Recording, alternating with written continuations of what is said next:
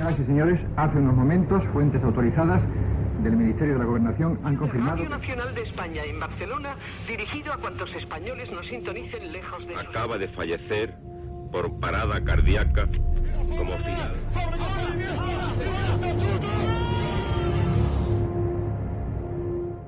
Historias de la historia. Fernando Lumbreras. Dirige Orlando Madariaga.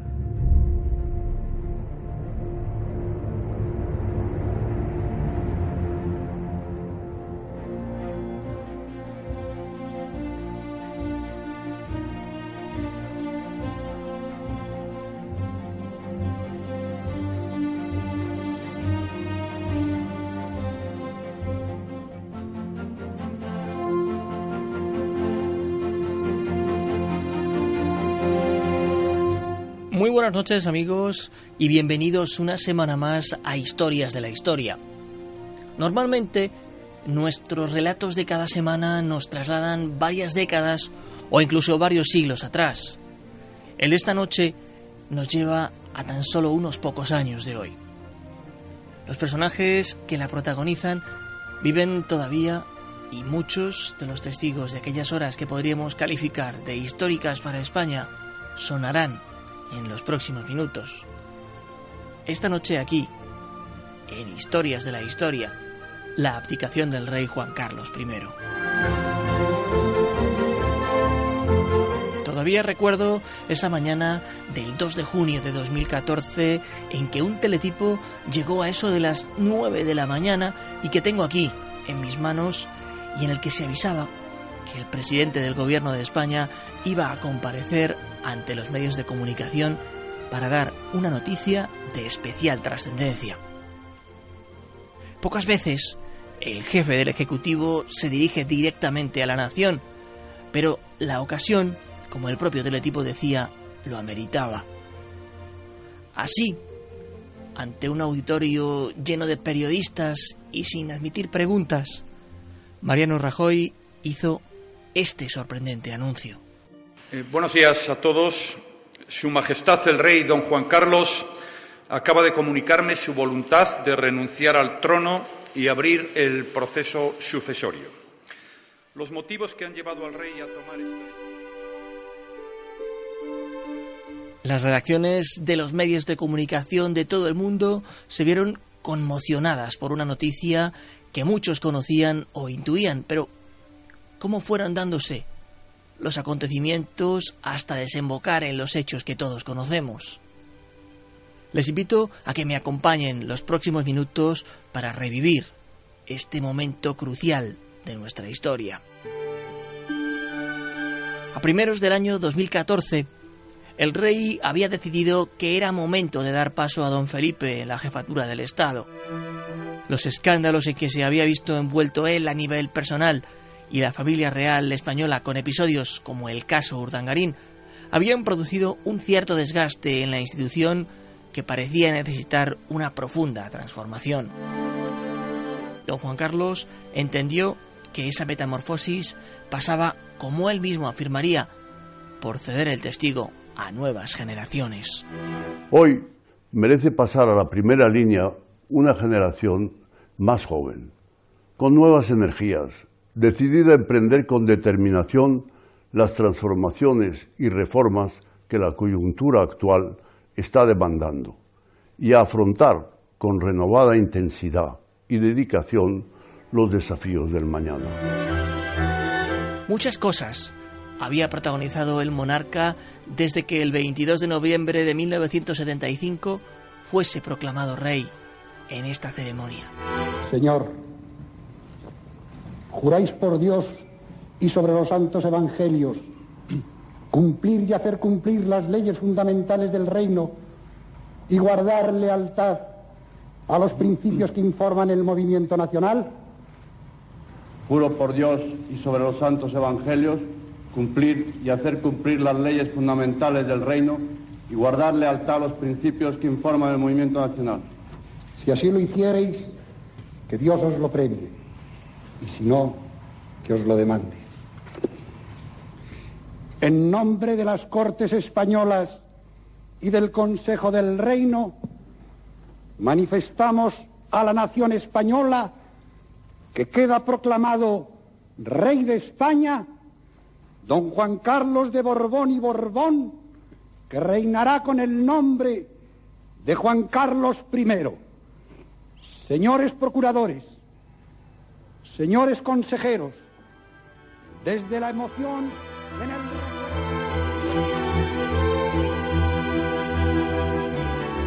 En cierto modo, este país maduró con él, se enfrentó a exámenes de una importancia trascendental y conoció y disfrutó del reconocimiento internacional y de los logros que más visibilidad dieron a España en el siglo XX en el marco de la concordia, la cultura, el deporte y la democracia. La muerte de Adolfo Suárez en 2014, el otro gran protagonista de la transición democrática española, ratificó al monarca en la decisión tomada si es que no sirvió de catalizador de una decisión que estuvo meditada a conciencia y que seguía la corriente de otros monarcas europeos, como la reina Beatriz de Holanda, quien también abdicó de la corona el 30 de abril de 2013. Solo nueve monarcas han abdicado de la corona de España en toda su historia. El primero fue Carlos I, quien lo hizo por partida doble pues era también emperador de Alemania y renunció también a ese título. El primer Borbón en abdicar sería precisamente el primero de esta dinastía en nuestro país, Felipe V. La mañana del 26 de marzo, Mariano Rajoy ya conocía la decisión de don Juan Carlos y telefoneó a la vicepresidenta del gobierno, Soraya Sáenz de Santa María, ella esperaba que el jefe del Ejecutivo le hablara de temas rutinarios, como venía siendo lo habitual. Pero es en ese día en concreto cuando Rajoy traslada las instrucciones del rey a su mano derecha. En el más absoluto secreto, Moncloa y Zarzuela fueron preparando el proceso sucesorio, proceso este que así se acordó, permanecería bajo estricto secreto de Estado. Don Juan Carlos con más de 35 años de reinado a sus espaldas y unas cuantas décadas más, haciendo equilibrios entre Franco y su padre, el conde de Barcelona, estaba decidido a hacer su vida un poco más privada. Hacia mediados de 2013, don Juan Carlos encarga al jefe de la Casa Real, Rafael Espotorno, un informe en el que queden especificadas las consecuencias de una posible renuncia, porque esa idea ya ronda por su cabeza merced a muchas circunstancias. Tras decírselo al príncipe Felipe, a la reina Sofía y a la princesa Leticia por este orden, el rey dio el paso definitivo al comunicar su decisión al presidente del gobierno en el despacho que tuvo lugar el día del funeral por Adolfo Suárez. En un principio, el famoso mensaje de don Juan Carlos se programó para las 12 del mediodía, Luego cambió de hora a las doce y media y finalmente se emitió en torno a la una de la tarde. Y he aquí uno de los hechos de los que muy poco se ha hablado en relación a los acontecimientos que estoy narrando en el programa de hoy. Tengo en mis manos un ejemplar del periódico Sunday Times en el que se cuenta que doña Sofía, la reina de España, había pasado el fin de semana anterior a la noticia en Copenhague, en una reunión del famoso Club Bilderberg, esa organización de poderosos que dicen controla los destinos del mundo. Pudo haber orquestado este conjunto de marionetistas, por decirlo de algún modo, la abdicación de don Juan Carlos. Puede sonar descabellado hablar de esa clase de teorías conspiranoicas. La cumbre se celebró en el Hotel Marriott de la capital danesa y puede que sí, hubiera ciertas voces que exigieran la renuncia inmediata del rey de España. Pensemos que entonces estaban en pleno auge de popularidad movimientos como el del 15M.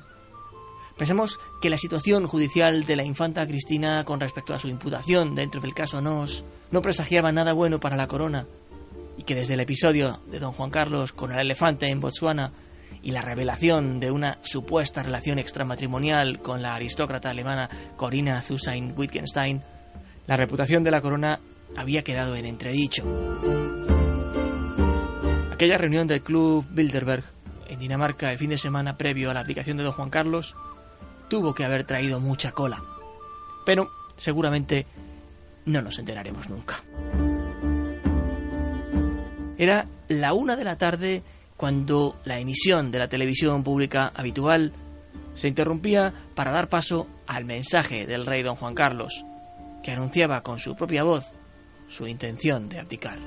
Guiado por el convencimiento de prestar el mejor servicio a los españoles, y una vez recuperado tanto físicamente como en mi actividad institucional, he decidido poner fin a mi reinado y abdicar la corona de España, de manera que por el Gobierno y las Cortes Generales se provea a la efectividad de la sucesión conforme a las previsiones constitucionales.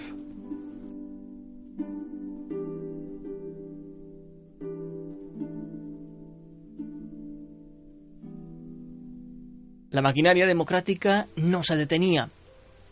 El importante anuncio de don Juan Carlos activó un siguiente paso y fue la convocatoria de un Consejo de Ministros extraordinario para el día 3 de junio, en el que debía remitirse al Congreso de los Diputados el proyecto de ley orgánica correspondiente a la abdicación. Esta situación era particularmente anómala porque no se tenía constancia previa y por escrito de nada similar. La abdicación anterior que se produjo en la corona española, la de Amadeo I, trajo otro régimen político distinto, la primera República Española. Aquí se trata de una abdicación de un padre a un hijo conservando un mismo sistema legislativo, un mismo sistema político, una misma constitución.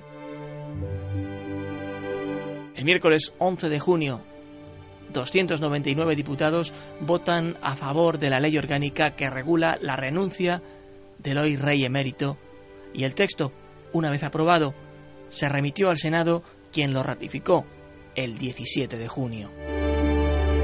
Fue un día después, en el Palacio Real, cuando se leyó la ley orgánica que daba fin de manera voluntaria e inmediata al reinado de Juan Carlos I de Borbón. Este es el momento en el que el secretario de la presidencia da lectura de la ley. Artículo único. Abdicación de Su Majestad el Rey don Juan Carlos I de Borbón. Apartado primero. Su Majestad el Rey don Juan Carlos I de Borbón abdica la corona de España. Apartado segundo. La abdicación será efectiva en el momento de entrada en vigor de la presente ley orgánica.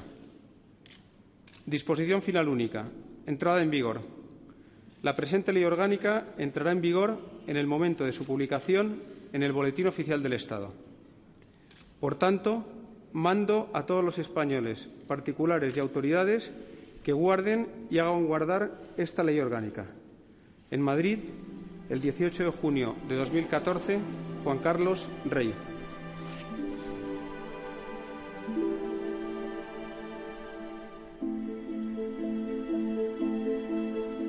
Todo estaba preparado para que el jueves 19 de junio el Congreso de los Diputados se vistiera con sus mejores galas para proclamar a Felipe VI rey de España.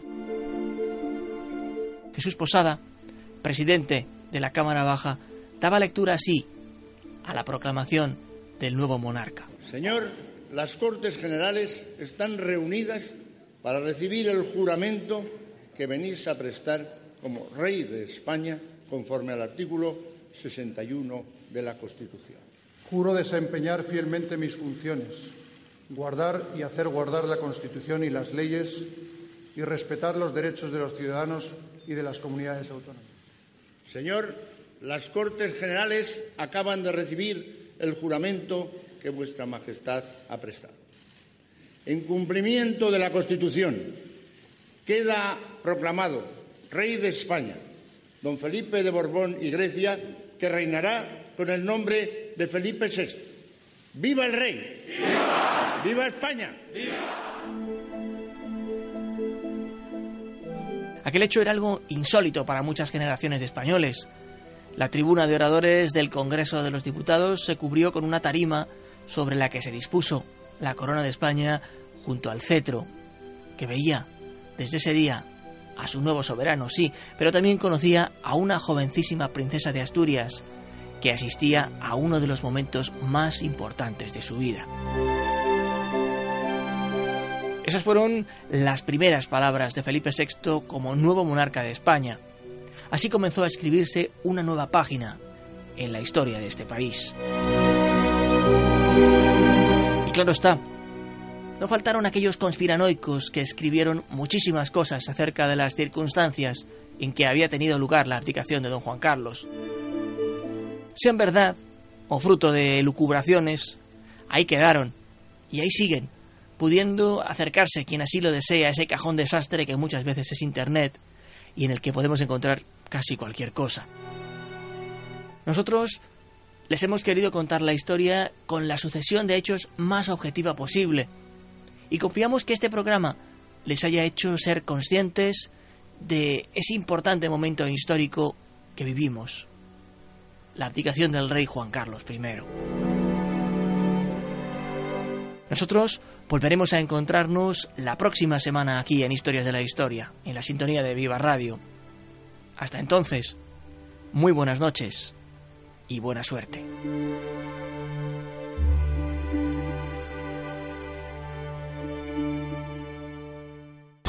Viva Radio, tu radio de viva voz.